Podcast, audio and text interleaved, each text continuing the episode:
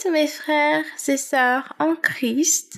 Bienvenue au podcast quotidien du dévotionnel de Smith Wigglesworth. Je m'appelle Victoria Ayok, je suis votre hôte pour ce podcast. Merci beaucoup de nous rejoindre aujourd'hui pour écouter la parole de Dieu ensemble. Alors sans plus tarder, nous allons commencer par la prière. Seigneur éternel, Dieu Tout-Puissant, nous te remercions pour cette opportunité d'étudier ta parole ensemble. Euh, Seigneur, que ton Esprit Saint nous guide pendant que nous l'écoutons, pendant que nous l'étudions que nous, puissions la comprendre pour pouvoir la mettre en pratique au nom de Jésus-Christ, ton Fils, nous te prions. Amen.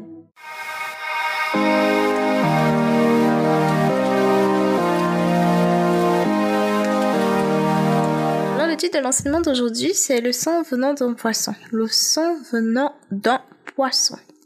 Alors, nous allons lire Matthieu chapitre 17, verset 24 jusqu'au verset 27, ainsi que Marc chapitre 11, du verset 22 verset 24, notre verset clé pour aujourd'hui. Notre verset clé pour aujourd'hui, ce sera Matthieu chapitre 17.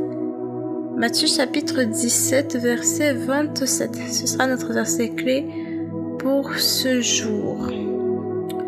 Donc nous commençons par euh, Matthieu chapitre 17 du verset 24 au verset 27. Lorsqu'ils arrivèrent à Capharnaüm, ceux qui percevaient les deux drachmes s'adressèrent à Pierre et lui dirent Votre maître ne paye-t-il pas les deux drachmes? Oui, dit-il. Et quand il fut entré dans la maison, Jésus le prévint et dit Que t'en semble, Simon Les rois de la terre, de qui perçoivent-ils des tribus ou des impôts De leurs fils ou des étrangers? Et il lui dit Des étrangers. Et Jésus lui répondit Les fils en sont donc exempts. Mais pour ne pas les scandaliser, va à la mer, jette l'hameçon et tire le premier poisson qui viendra. Ouvre-lui la bouche et tu trouveras un stataire. Prends-le et donne-le leur pour moi et pour toi. Euh, Marc chapitre 11, du verset 22 au verset 24. 22 à 24. Jésus prit la parole et, leur dit Ayez foi en Dieu. Je vous le dis en vérité, si quelqu'un dit cette montagne Ôte-toi de là et jette-toi dans la mer, et s'il ne doute pas en son cœur, mais croit que ce qu'il dit arrive, il le verra s'accomplir. C'est pourquoi je vous dis Tout ce que vous demanderez en priant, croyez que vous l'avez reçu et vous le verrez s'accomplir. Revenons donc sur Matthieu chapitre 17, verset 27. Matthieu chapitre 17, verset 27, notre verset clé Mais pour ne pas les scandaliser, va à la mer, jette l'hameçon et tire le premier poisson qui viendra. Ouvre la bouche et tu trouveras un stataire. Prends-le et donne-le leur pour moi et pour toi.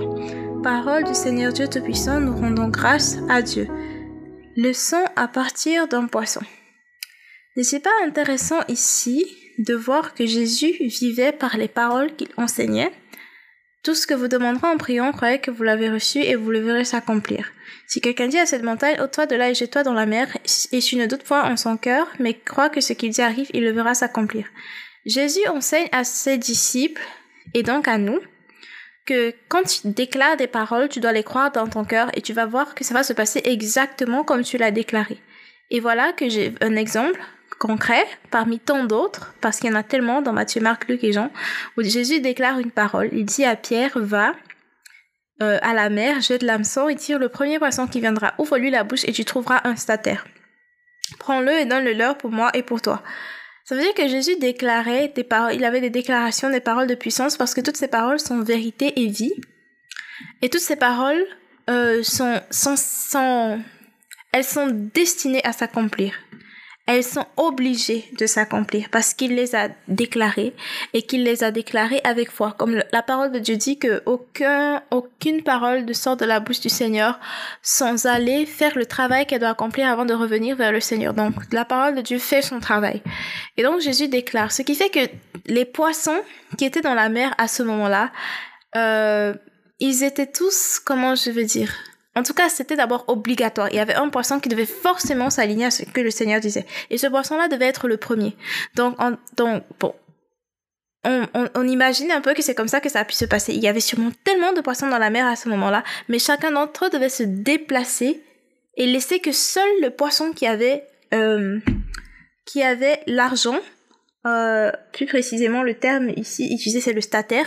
Le poisson qui avait le stataire dans sa, bouche, c'était le seul poisson qui avait le droit, en fait, de s'accrocher à cet hameçon parce que c'était le poisson qui allait obéir au commandement, à la déclaration du Seigneur. Donc, ça nous enseigne à nous, en tant que chrétiens, deux choses. Premièrement, que les paroles de Jésus sont vérité et vie.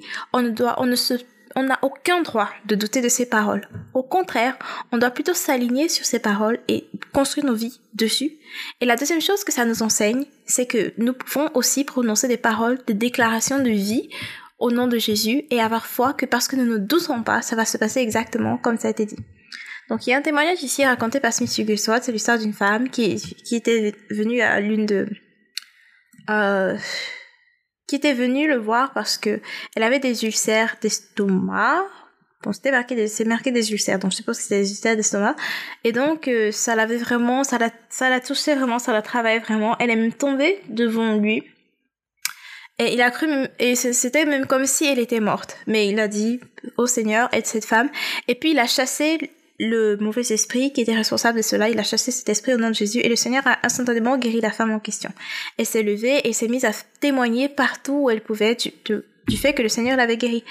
Trois jours plus tard, elle revient vers lui et lui dit, euh, je veux je veux continuer de faire mon témoignage, de parler de la guérison du Seigneur aux gens. Est-ce que tu as des tracts sur le sujet de la guérison? Il lui tend sa Bible et il dit Matthieu, Marc, Luc, Jean, ce sont les meilleurs tracts sur la guérison. Justement parce qu'ils sont pleins d'histoires, de témoignages de guérison que le Seigneur Jésus a accompli et que ces paroles, ce sont des paroles de vérité et de vie et elles vont accomplir ce qu'elles disent qu'elles vont accomplir si on y croit quand on les lit. Donc, on ne doit pas lire la Bible juste pour lire, juste pour cocher une case et dire, oh, je suis chrétien, j'ai lu ma Bible aujourd'hui, c'est bon, j'ai fait ma part de travail, je peux vaquer à mes autres occupations et passer 10 heures de ma journée devant la télé. Non, ce n'est pas comme ça. On doit se nourrir de la parole de Dieu. Ça doit être notre nourriture. Comme on, on fait attention à s'hydrater correctement tous les jours. Ça, c'est pour ceux qui font attention à s'hydrater correctement tous les jours. Mais quand même, même si tu n'as pas une certaine hygiène de vie d'hydratation, il y a un minimum d'eau que tu prends tous les jours.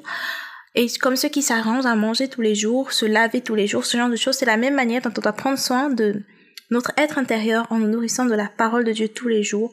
Pas une seule fois par jour, pas deux fois par jour, autant de fois que possible. On doit se nourrir de la parole de Dieu avec foi pour justement qu'elle produise un résultat en nous. Parce que l'objectif n'est justement pas comme je, disais, l'objectif n'est pas de lire et cocher une case et dire j'ai lu, mais c'est de lire avec la foi parce que euh, pour que la, la pour que la parole produise en nous ce qu'elle doit produire, nous ne devons pas juste la dire par formalité, mais nous devons y croire, nous devons la déclarer sur nos vies. Donc c'est très important. La foi vient de ce qu'on entend et ce qu'on entend vient de la parole de Dieu. Donc à chaque fois qu'on lit, on prend le temps aussi de lire à voix haute pour qu'on s'écoute nous-mêmes, qu'on s'entende en train de la lire. Euh, donc, en gros, le Seigneur nous appelle à croire. Si nous sommes capables de croire dans nos cœurs, eh bien, nous devons donc commencer à déclarer avec nos bouches ce que nous désirons. Et tout ce que nous allons oser déclarer par la foi va se produire exactement comme nous l'avons déclaré parce que nous croyons et nous avons la foi et parce que Jésus a dit que c'est comme ça que ça allait se passer. Aussi simple que ça. Quand le diable veut essayer de te faire douter par rapport à ça, rappelle-lui que Jésus ne ment jamais. Donc, ces paroles sont des vérités et que c'est clair et que c'est établi dans les cieux et sur la terre. C'est comme ça. Donc, je clôture avec ces citations de Smith Wigglesworth. Ose croire et ensuite ose parler. Car quoi que tu diras, tu le recevras si tu ne doutes pas. Ose croire et puis ose parler. Car quoi que tu diras, tu le recevras si tu ne doutes pas. Alors, euh, nous prions.